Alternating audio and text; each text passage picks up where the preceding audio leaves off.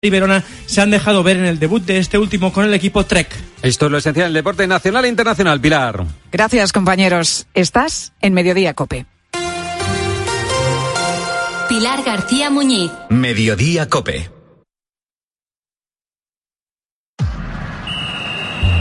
Deportes, deportes, deportes. Cope Bilbao. Estar informado.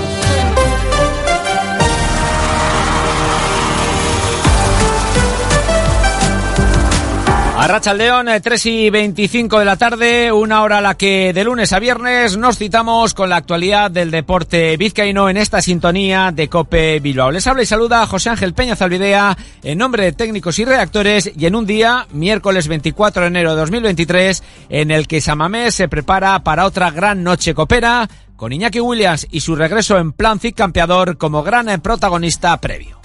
Puertas y persianas Suachu. En Recalde les ofrece la actualidad del Athletic.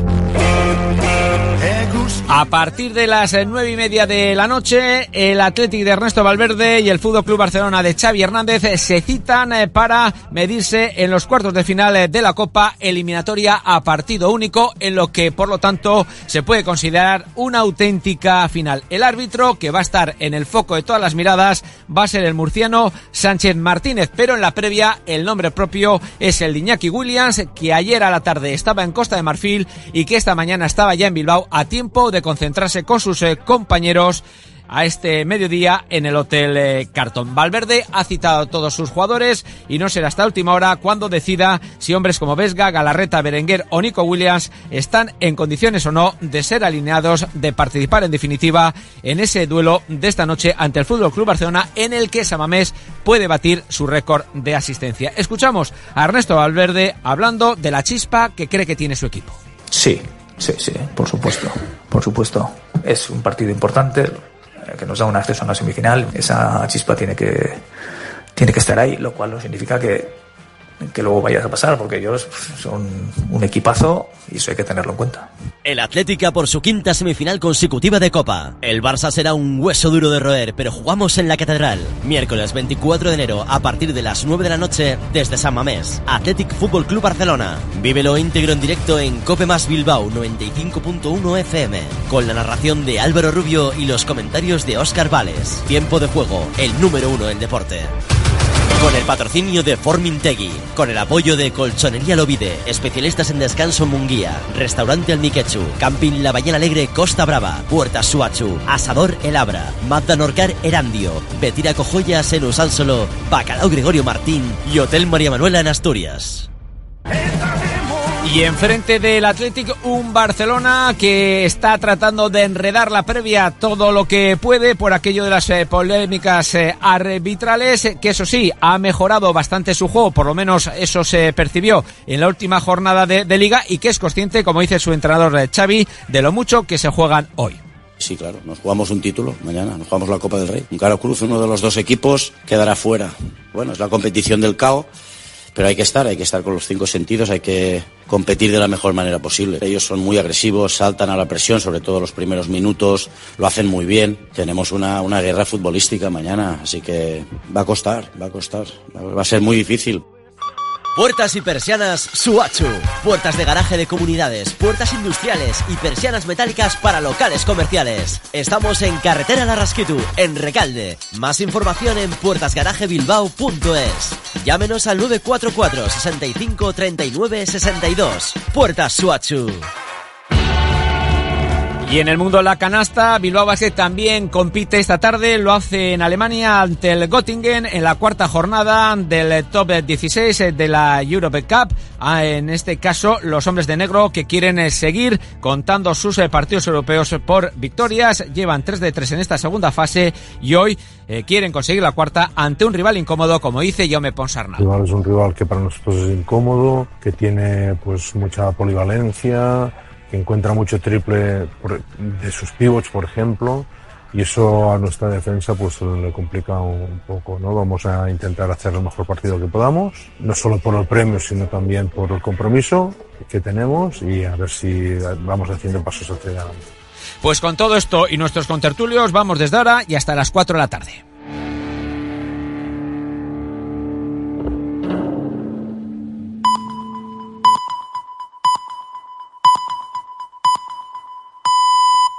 Son las tres y media, las dos y media en Canarias. Pilar García Muñiz. Mediodía Cope. Estar informado.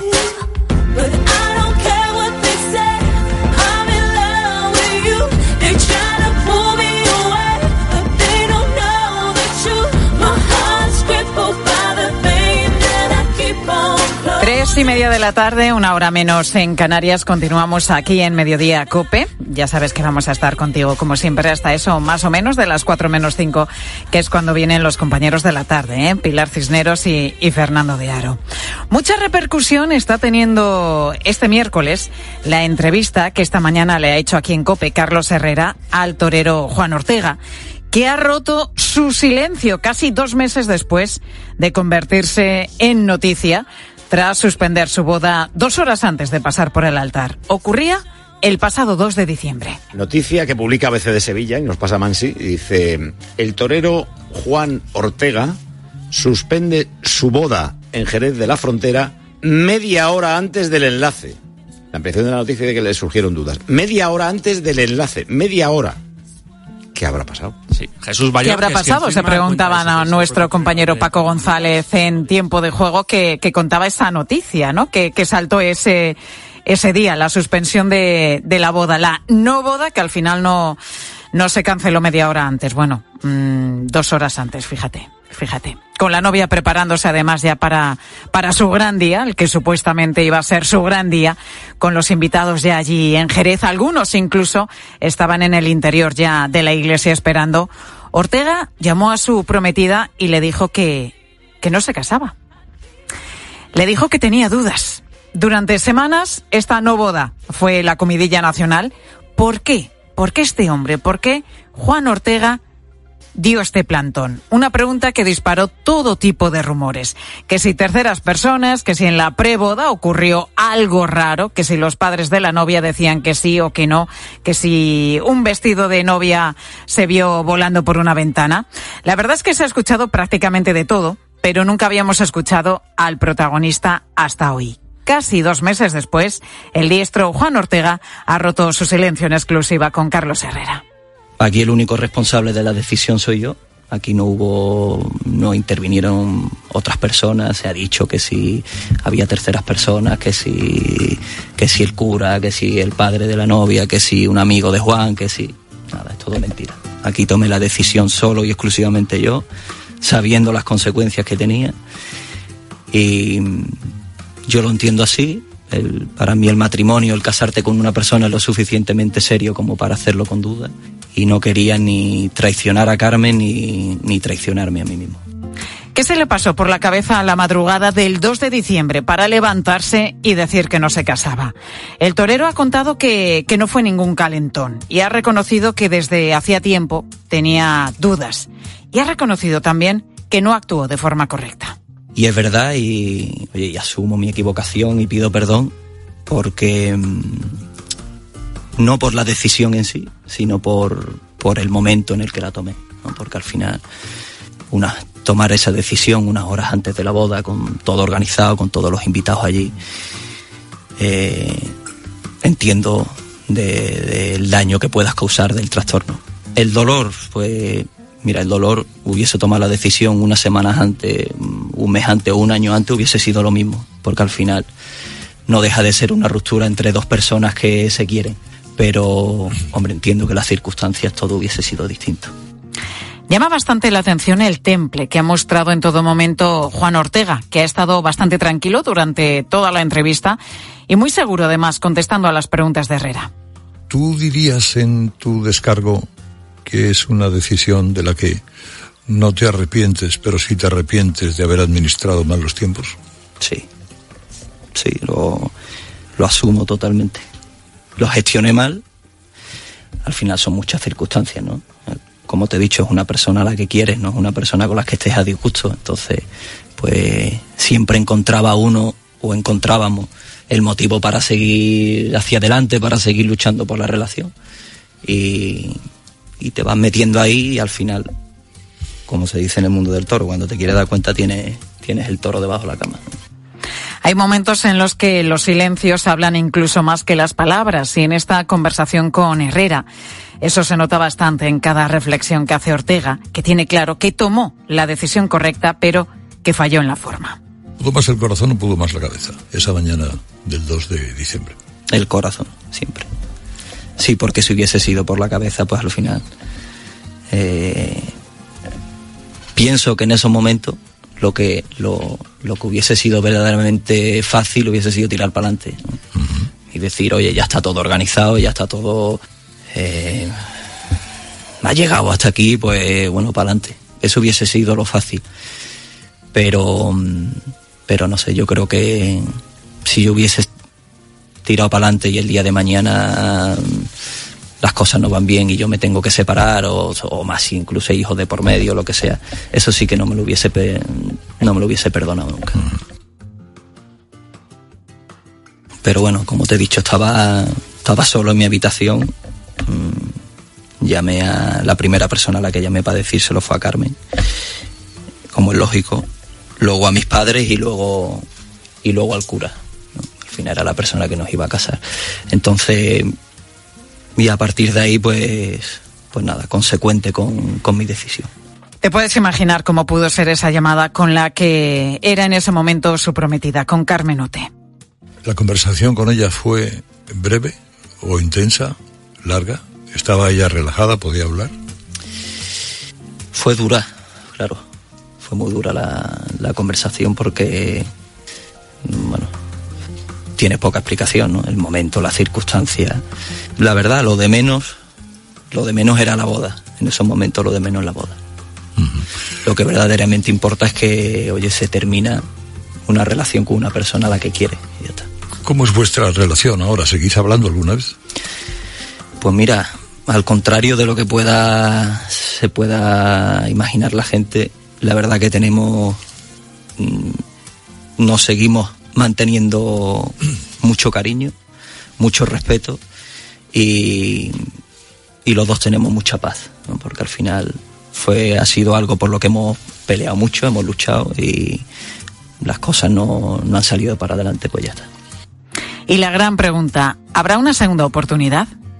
Mira, yo esa pregunta, Carlos, no te la puedo responder, porque yo lo que sí sé es que a Carmen es una persona que la quiero mucho y que por nada en el mundo me perdonaría volver a hacerle daño. Es parte de la entrevista que esta mañana le ha hecho Carlos Herrera en exclusiva al torero Juan Ortega y que puedes volver a escuchar en nuestra web en cope.es.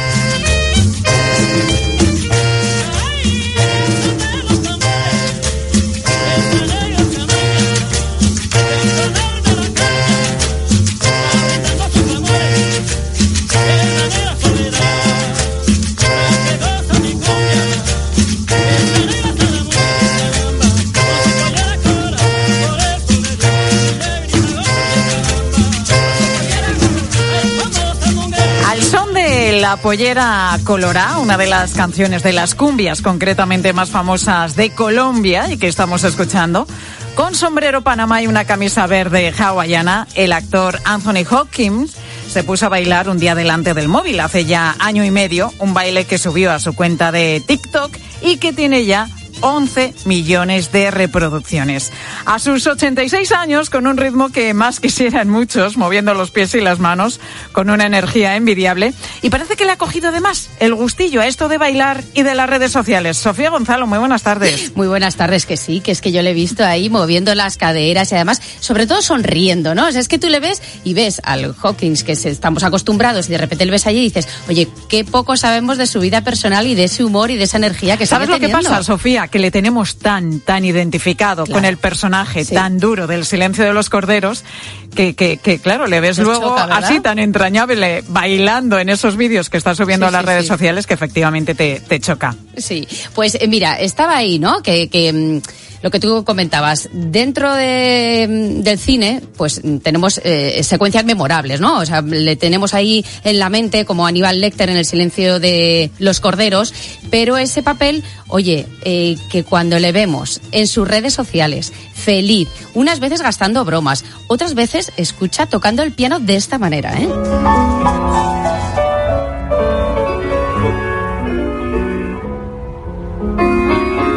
¿Lo está tocando él? Sí, sí, sí, sí. En un, en un hotel de Vancouver, ahora estoy recordando, eh, y además eso lo grabó alguien de fuera, y él metido con una maestría, con un talento. Mira, mira.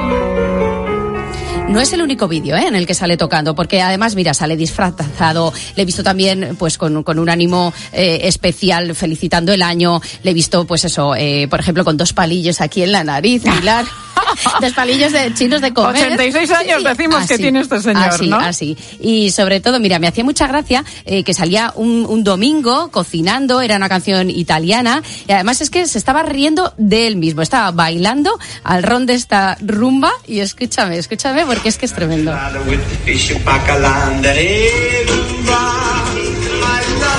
Es decir, que Hopkins se anima con todo, ¿eh? O sea, que, que es que si, si va al piano, al piano, que se pone a cantar, que se pone a disfrazarse, y sobre todo que es que yo creo que le ha cogido como un poco de gustillo a subir vídeos bailando. Con, con 86 años, Sí, que sí, es lo que sorprende, ¿no? Que dices, mira, yo ya estoy de vuelta de todo, estoy cansado, déjame de vídeos y déjame de bailes, pero no precisamente en esto.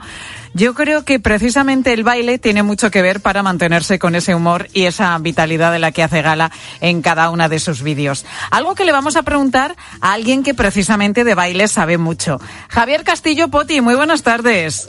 Muy buenas tardes, Pilar, qué gusto. Digo, fíjate, fíjate, Pilar, ¿eh? Créeme que te lo digo de verdad. Digo, ¿no me va a invitar nunca Pilar a su programa? ¿No me va a invitar nunca? Bueno, de verdad. Bueno, tengo que decir, tengo que reconocer a esta hora de la tarde, es un buen momento, que tú me invitaste una vez al tuyo, Poti, no sé si te acuerdas. Un Mira quién baila de hace muchísimos años, eh, en televisión española, cuando yo estaba allí. Y bueno, fue un día inolvidable. La gala FAO, creo que fue, y hicimos un, un espectáculo espectacular, nunca más valga la redundancia, porque la verdad que fue una cosa, y tú lo hiciste muy bien, tienes dotes, ¿eh? Bueno, lo hice como pude, lo hice como pude, dos mañanas de ensayo solamente. Y bueno, al final sabes lo que pasa, Poti, tú lo sabes, que cuando bailas con alguien, y en este caso con un bailarín, Paul, me acuerdo que se llamaba, con un bailarín profesional, sí. pues al final es que prácticamente el que baila es él, y te lleva, y te Bueno, lleva, entonces es muy pero fácil.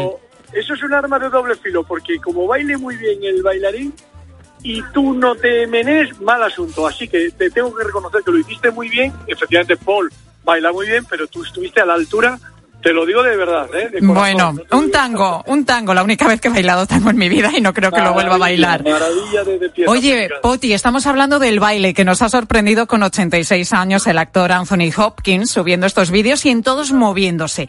¿El baile nos mantiene joven? Bueno, yo, claro, yo amo profundamente mi profesión y cuando hablo del baile, hago otras muchas cosas, pero cuando hablo del baile hablo de como, como una, es, una terapia. Yo creo que la- el baile es salud para el cuerpo y la mente. No hay ninguna otra actividad que, que, genere lo que genera el baile, porque tú dices, bueno, pues trabajo en la radio, pero por la tarde me voy a una escuela de danza. Entras, vas a recepción dices, quiero tomar clases de baile. Entras y te pone delante un señor o una señora que te agarras a sus manos y a partir de ahí se genera algo mágico. mágico. Y eso lo da el baile. Es una actividad de contacto y eso lo da el baile. Y es terapéutico al máximo. Pues mira, precisamente de lo que supone el baile, le hemos preguntado por esto a Juan Bosco, que es especialista en medicina de la danza y que nos ha enumerado el doctor las ventajas que tiene bailar a una edad avanzada. Se han hecho ya varios estudios desde la autoestima, que mejora la, la autoestima, eh, mejora la- las hormonas que tienen que regulan la sensación de dolor, como ocurre en el deporte, las endorfinas. eh, anímicamente, pues la persona se encuentra como más segura de su movilidad, con más posibilidades de interrelación con otras personas.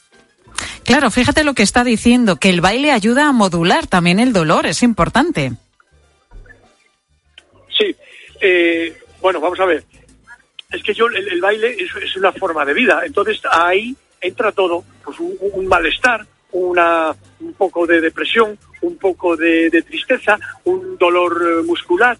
Y, a través del baile, claro, te hablo por, por experiencia personal, ¿no? Y me genera tanto bienestar que joder, es que me he puesto a bailar y si tenía un dolor de espalda terrible, pues se me quitó.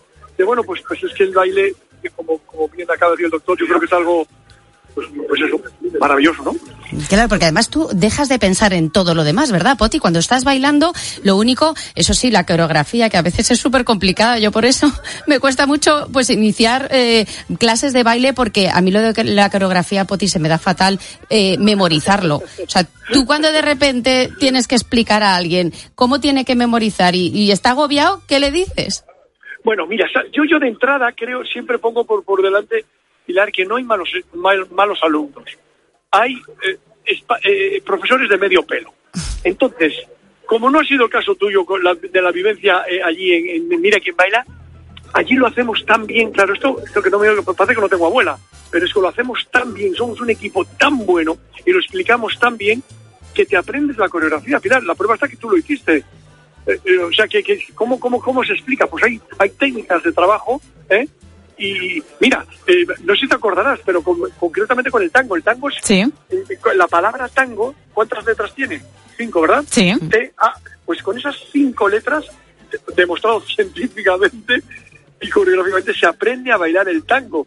Entonces, si eres capaz de explicarlo bien, el receptor, que es el alumno, lo aprende echando leches. O sea, es una, una maravilla. Pues yo hablo con tanto entusiasmo de mi, mi trabajo que me, me fascina, ¿no? Poti, ¿se puede aprender a bailar a cualquier edad? Pero por Dios, yo cuando veo esos esos castings de esos puristas de tú sí, tú no, tú no, tú eres muy alto, tú eres bajita, tú eres gordito, tú eres rubio, tú eres de Japón, o sea, pero por Dios, todo el mundo puede bailar, todo el mundo puede bailar y sobre todo a cualquier edad.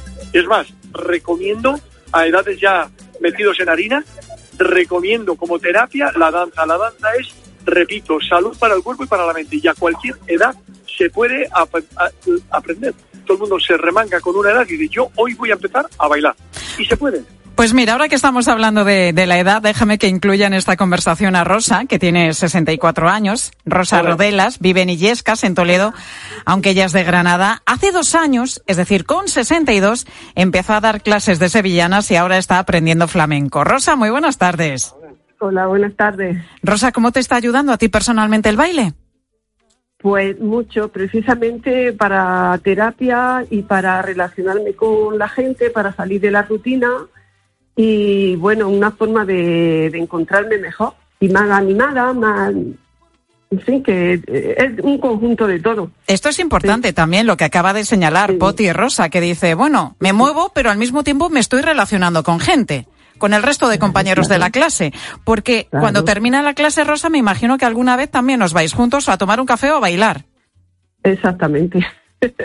a tomarnos algo sí que lo, lo solemos hacer. O desayunar, o después de clase salimos y nos tomamos una cañita, en fin, que ya es la relación. La- ya es lo que genera el grupo. Hacer cosas en grupo. Bueno, y Rosa- es que la, la verdad este grupo, pues, estamos muy compenetrados todos.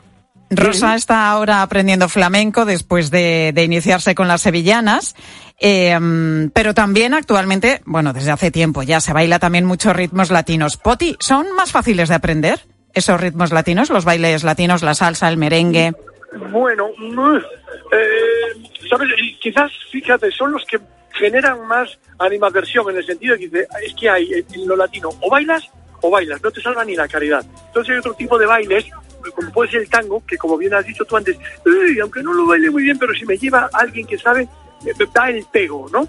Pero, pero latino, claro, es- es vida. O sea, suena la música y automáticamente se te van los pies y eso es eso es la reacción que, que buscamos los coreógrafos, ¿no? Y es, los ritmos latinos son una maravilla, una maravilla.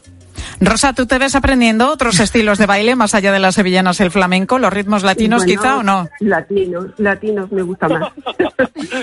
me gustan más los latinos, me encanta.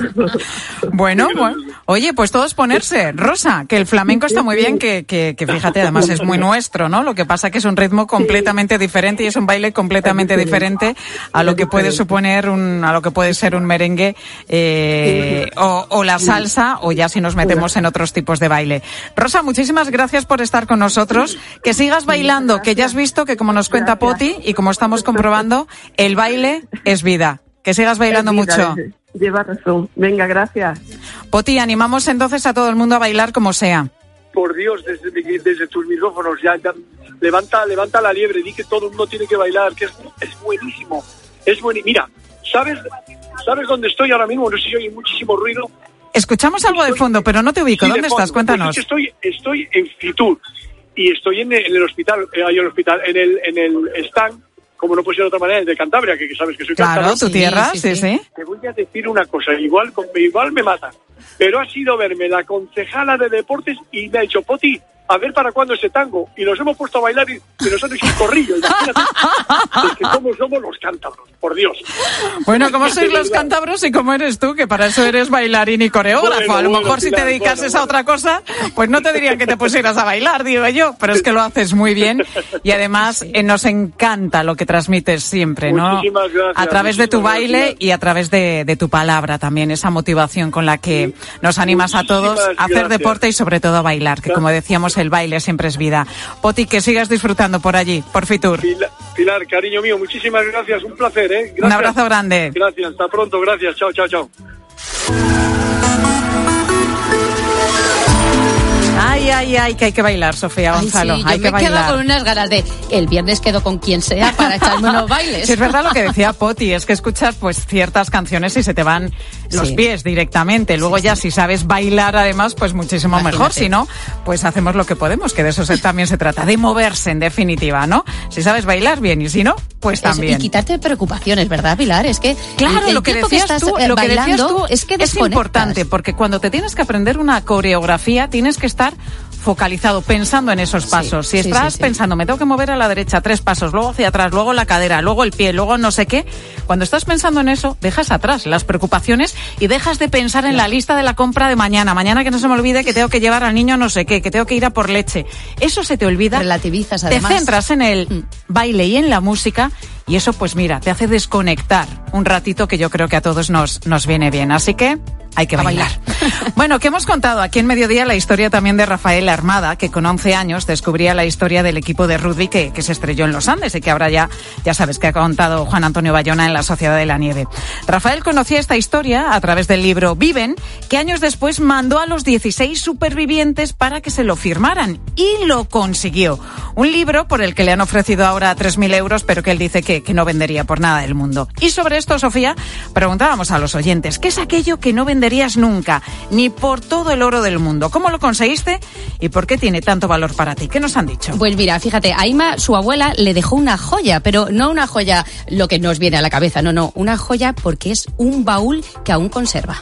Ella guardaba normalmente sábanas y colchas. Tenía una costumbre muy curiosa que metía un membrillo para que le diese olor. Y yo, la verdad que es algo que no puedo olvidar. Cada vez que miro el baúl y lo abro, siempre me, me llega ese aroma increíble.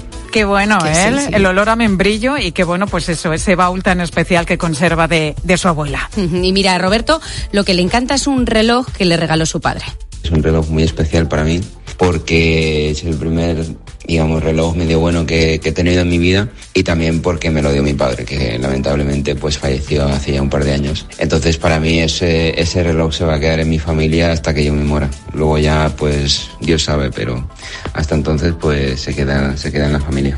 Claro, ese reloj, pues lógicamente con ese componente sentimental tan importante, heredado de, de padre a hijo. Sí, y mira, eh, lo que tiene Emma, oye, no es pequeño, ¿eh? Porque tiene una nevera del año 1903. ¿Cómo? Que era de casa de mi bisabuela que vivía en un pueblo asturiano y fue una nevera de las que había que meter hielo. Es una nevera de madera pequeña con una puerta forrada de zinc por dentro donde metías los alimentos y después tenía un depósito donde metías el hielo y a su vez había un depósito por donde podías llenar agua y un grifo por donde podías sacar agua fría.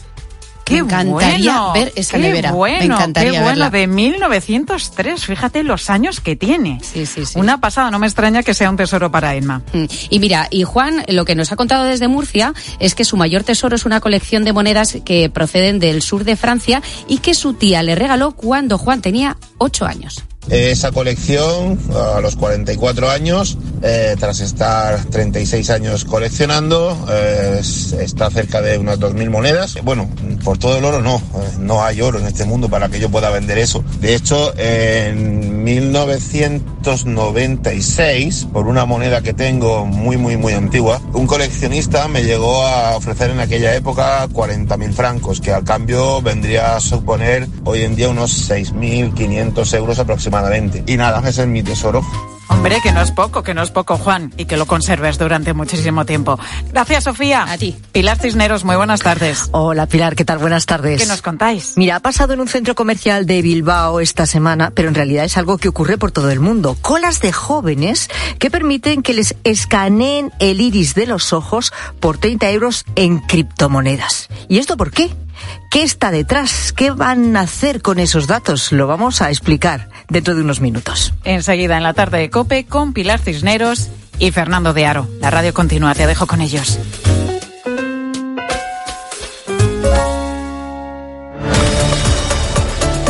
Pilar García Muñiz.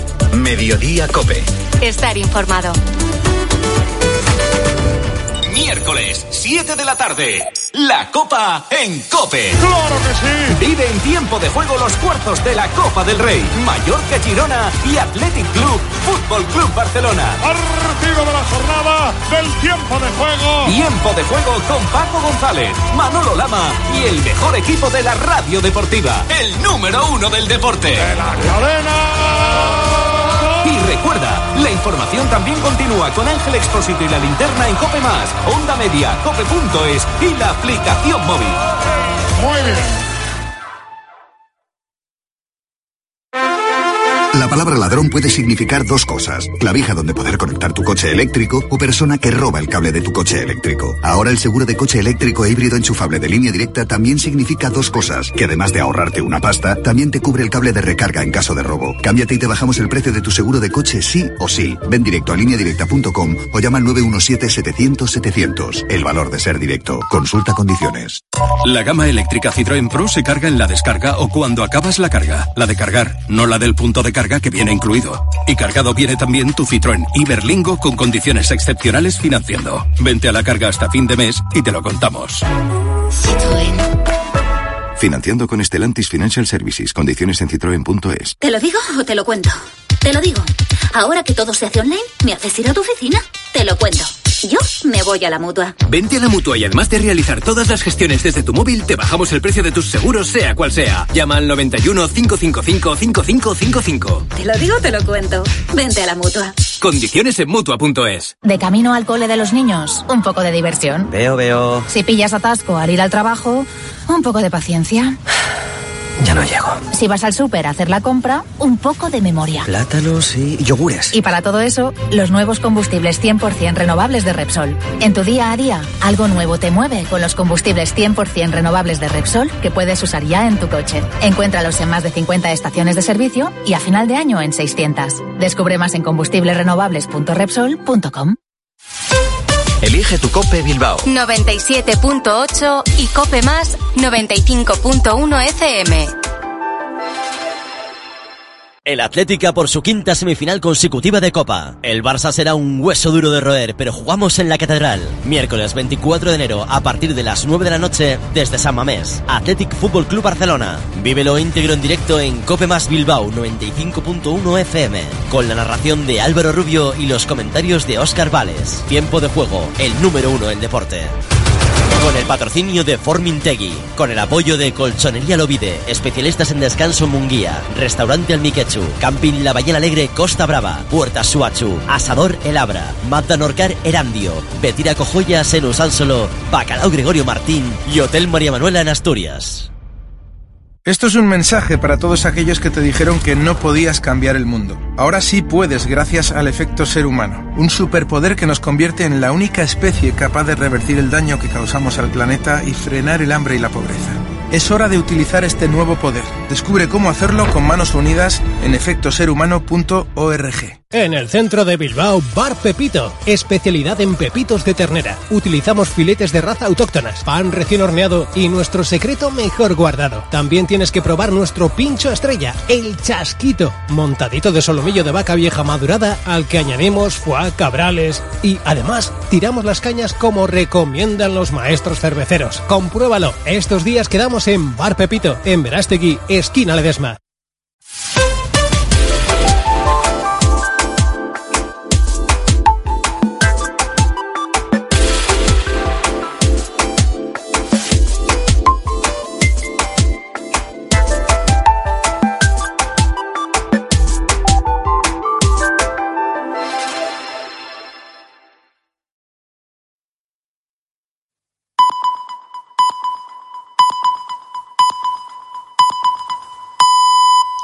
Las 4 de la tarde y las 3 en Canarias. Con Pilar Cisneros y Fernando de Aro, la última hora en la tarde. Cope, estar informado. Muy buenas tardes a la gente, gente. Tomé la decisión sabiendo las consecuencias que tenía. Yo lo entiendo así. Y el matrimonio no es lo suficientemente serio como para hacerlo con duda. Y no quería ni traicionar a Carmen ni traicionarme a mí mismo. Juan Ortega ha reaparecido casi dos meses después de echarse atrás en el día de su boda, del pasado 2 de diciembre, y ha reaparecido aquí, en la COPE, con Carlos Herrera. Como recordarás, dejó a su novia al pie del altar y en estos micrófonos ha contado por qué. Porque tenía dudas, lo hemos escuchado. No ha explicado qué tipo de dudas tenía. Hasta el rabo todo es toro hasta que no te has casado, no te has casado.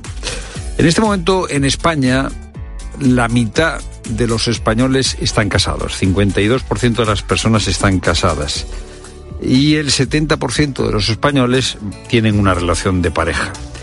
El matrimonio, por lo que dicen las estadísticas, ha dejado de ser una costumbre generalizada.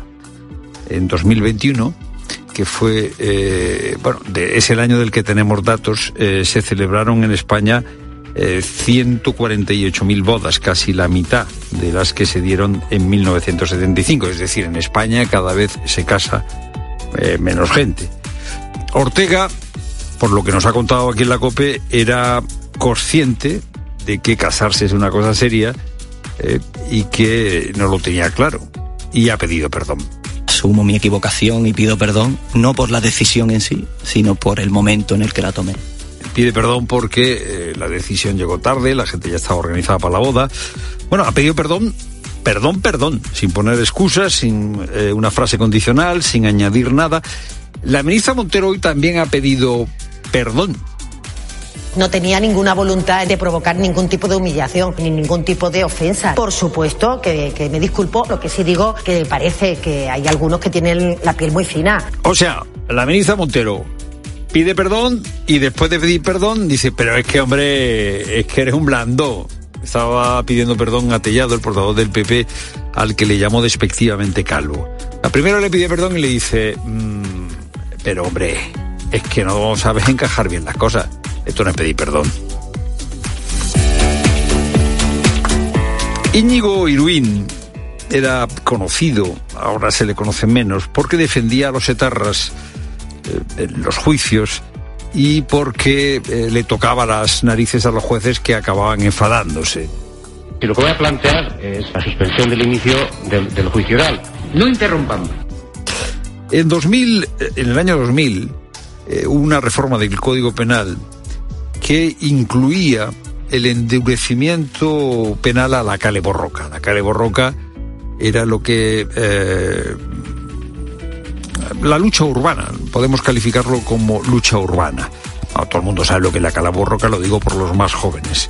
Y entonces en 2000, en el año 2000, eh, se decidió eh, ampliar los tipos penales y un aumento de las penas porque no había eh, suficientes herramientas jurídicas para hacer frente a una cale borroca que tenía incendiada el País Vasco.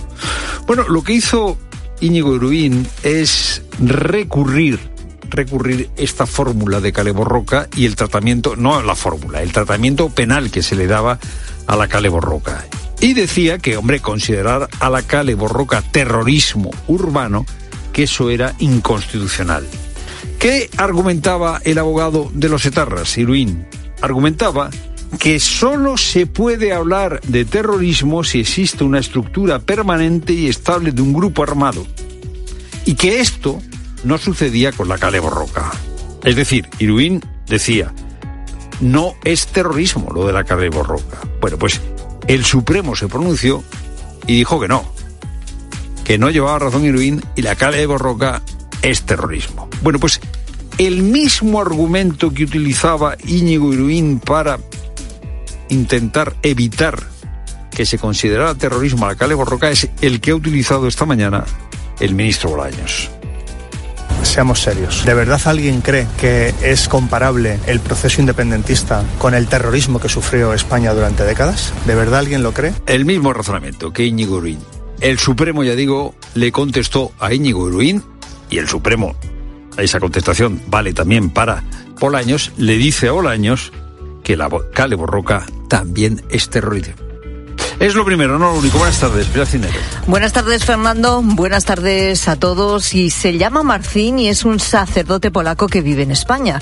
Su nombre ha cobrado protagonismo porque ha estado durante todo el Rally Dakar acompañando a su campeón, a Carlos Sainz. Marcín es amigo de varios de los mecánicos de Audi y estos le invitaron a acompañarles en la dura travesía. Y es que desde que Sainz ganó el rally, el piloto español no se ha cansado de repetir que se ha salvado de situaciones milagrosas o de presumir que su coche fue el único bendecido de toda la carrera. Mark y su testimonio nos lo han dejado en Mediodía Cope. Bueno, yo creo que Carlos supo desde antes que voy a venir y entonces ya, ya tuvo la idea de, de bendecir el coche. Entonces cuando nos conocimos eh, fue como que la primera cosa que, que, que, que sabíamos que tenemos que hacer juntos. Desde el inicio cuando las personas se estaban enterando que tienen un sacerdote en equipo ha sido también para ellos una sorpresa grata, eh, a Dios, y, fue muy bello yo ahí combinar la pasión que tengo por los coches eh, con mi vocación eh, al sacerdocio y contamos que uno de cada tres camiones que entra en España procedente de Francia transporta residuos ilegales. Basura que la mayoría de los casos termina en vertederos de nuestro país. Lo hacen bajo acuerdos de empresas francesas con españolas para ahorrar costes. En Francia la gestión de una tonelada de residuos cuesta 250 euros frente a los 40 que supone en España. El problema es que antes del traslado no realizan ningún tipo de separación de residuos. Así puede aparecer papel junto a un envase de productos de limpieza. En otros muchos casos son productos tóxicos entremezclados con otros que no lo son. José Fernández Pérez es experto en gestión medioambiental y con él hemos analizado esta realidad en Mediodía Cope. Primero falsifican la documentación y en el propio camión lo que hacen es cubrir una capa de residuos, bueno, los residuos sin mezclar con residuos ya clasificados. Por ejemplo, pues un camión entero de basura sin clasificar con una capa de plásticos clasificados, que es lo que la persona que está en la frontera puede ver. Entonces, de esa manera consiguen, pues oye, bypassear esos controles. Y cada día en España más de 1.200.000 personas faltan a su puesto de trabajo. El absentismo laboral vuelve a repuntar tras los años de la pandemia en los que esta tasa cayó a mínimos históricos. Marta Ruiz. De ese promedio de 1.200.000 trabajadores que no acudieron a su puesto de trabajo en el tercer trimestre del pasado año, el 22% no contaba con una baja de incapacidad temporal, una baja médica, según un estudio de la empresa de trabajo temporal Randstad. El mayor absentismo se da en en actividades relacionadas con el juego de azar y las apuestas, la asistencia en establecimientos residenciales o actividades sanitarias y donde menos en sectores dedicados al empleo, contabilidad y trabajo relacionados eh, con el cine, televisión y sonido. También hay diferencias eh, por comunidades autónomas. El País Vasco es la región que registró mayor absentismo entre los pasados julio y septiembre, con la pérdida de casi el 8% de las horas eh, pactadas, seguida de Canarias y Murcia. Y La Rioja son las regiones donde menos se falta el trabajo. Y Carlos Alcaraz, eliminado del abierto de Australia. Daniel Asenjo. No ha podido ser Pilar. El tenista murciano, cuando amagaba con la remontada, ha hincado la rodilla ante el alemán Esberev. Ángel García. Carlos Alcaraz ha caído eliminado del Abierto de Australia a manos de Alexander Zverev en cuartos de final. Salió dormido al partido, hizo dos primeros sets muy malos, los perdió por 1-6 y 3-6 y a partir de ahí, cuando lo tenía todo perdido en el tercero con 2-5 en contra, reaccionó, jugó su mejor tenis, hizo un tiebreak espectacular y llevó el partido al cuarto set, pero una vez ahí, nuevamente, Zverev consiguió un break definitivo que le dio el partido por 4-6. Zverev se mete en semifinales, va a jugar ante Medvedev, la otra semifinal Djokovic-Sinner mientras que Carlitos Alcaraz queda eliminado, no ganará el Abierto de Australia este año, tiene que pensar ya en el siguiente grande que es Roland Garros. En fútbol ya tenemos a la Real Sociedad clasificada para las semifinales de la Copa del Rey y hoy son cuatro equipos los que buscan esa ronda. A las siete y media Mallorca Girona y a las nueve y media Athletic Club Barça. Los dos encuentros se pueden seguir con tiempo de juego a partir de las siete. Tiempo ya para la información de tu cope más cercana. Pilar Cisneros y Fernando de Aro. La tarde. Cope Euskadi. Nuevo día primaveral con temperaturas máximas en torno a los 20 grados en la costa y los 17 grados en el interior con tiempo estable y prácticamente despejado en todo el territorio. La víctima de la paliza en Amorebieta tiene un pronóstico fatal y mínima conciencia. Así lo han declarado durante el juicio que se celebra estos días en Bilbao las dos doctoras como peritos tras evaluar las secuelas de Alexandru por la paliza que recibió el 25 de julio de 2020. Ambas han explicado que sufre secuelas permanentes, su pronóstico es infausto y en un estado de mínima conciencia como consecuencia de los traumatismos cranoencefálicos y faciales recibidos por los que ha quedado en estado vegetativo. El juicio terminará mañana en Bilbao, previsiblemente. Seguimos contándote todo lo que te interesa en la tarde de COPE.